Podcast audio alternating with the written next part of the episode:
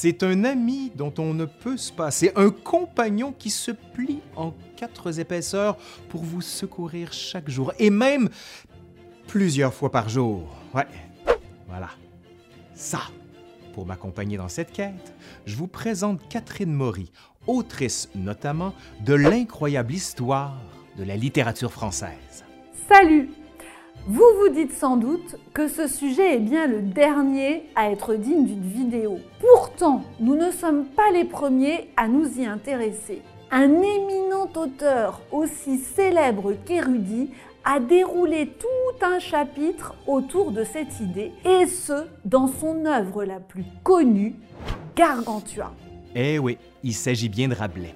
Pourquoi Rabelais se focalise-t-il sur un thème aussi insolite? Eh bien, pour des raisons très sérieuses, comme on va le voir. Allez, aujourd'hui, à l'Histoire nous le dira, le torche-cul de Rabelais.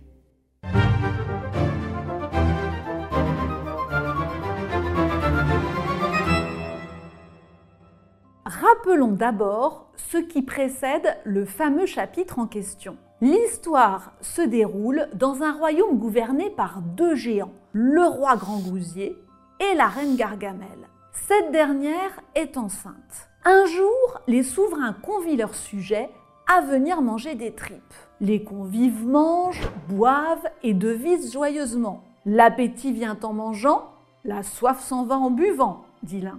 Le grand Dieu fit les planètes, et nous, nous faisons les plats nets, ajoute un autre. Buvez toujours avant la soif, jamais elle ne vous importunera, remarque un troisième. Et un quatrième de citer Jésus sur la croix qui s'est exclamé J'ai soif. C'est alors que la reine Gargamel ressent les premières douleurs de l'accouchement.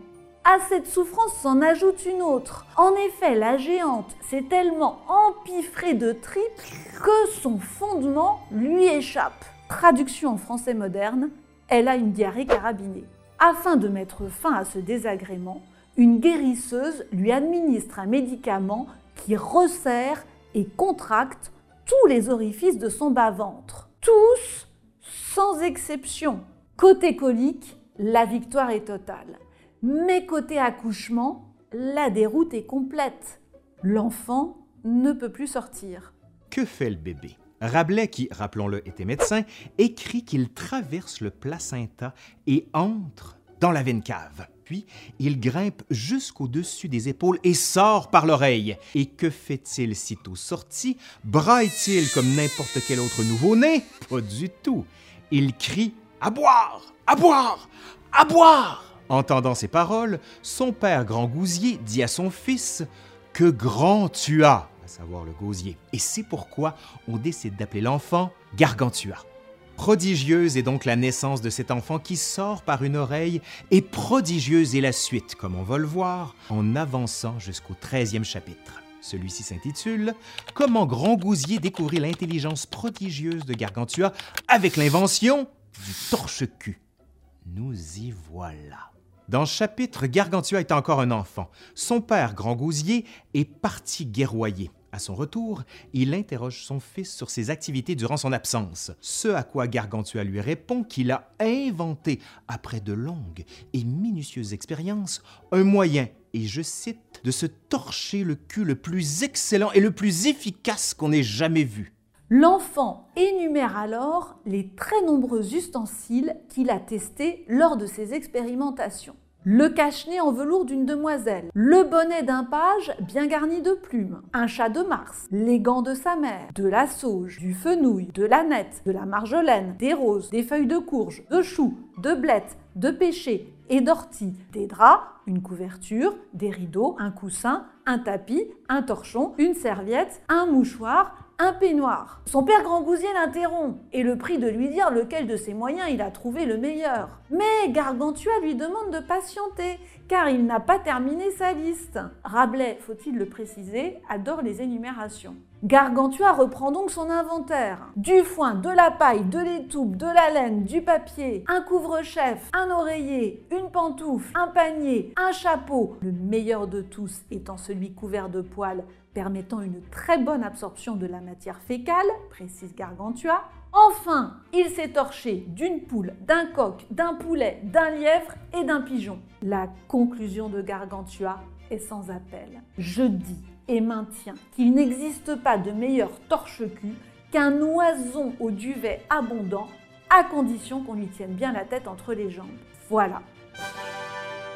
Grand Gousier, quant à lui, tire une autre conclusion de ce long discours. Son enfant est extraordinairement intelligent, et ce, pour trois raisons. Premièrement, en dépit de son jeune âge, Gargantua a découvert la méthode expérimentale. Son raisonnement est en effet précédé de toute une phase d'expérimentation durant laquelle il teste de multiples ustensiles. Or, si la méthode expérimentale existe déjà au 16e siècle, elle est encore peu répandue. L'expérimentation méthodique et exhaustive menée par Gargantua fait de lui un scientifique moderne en herbe. Deuxièmement, il tire une conclusion développée de cette méthode grâce à l'oison bien dufteux. Et je vous le cite. Vous sentez alors au trou du cul une volupté extraordinaire, tant par la douceur de ce duvet que par la chaleur tempérée de l'oison, qui se répand facilement dans tout le boyau du cul, ainsi que les intestins jusqu'à la région du cœur et du cerveau. Enfin, Gargantua montre dans son long discours qu'il est capable de faire des rimes. Toujours il laisse sur ses couilles une esmorche, celui qui son cul sale avec du papier Le chapitre du torche-cul est charnière dans le roman. En effet, ayant constaté la prodigieuse intelligence de son enfant, Grand Gousier décide de le faire éduquer par un savant.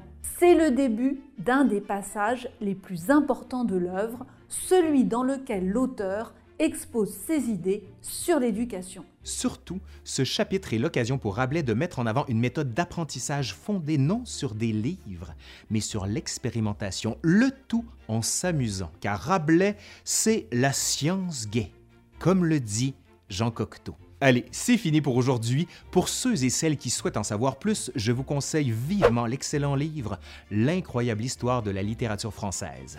Allez, je suis Laurent Turcot de l'Histoire nous le dira et je vous dis à la prochaine. Bye!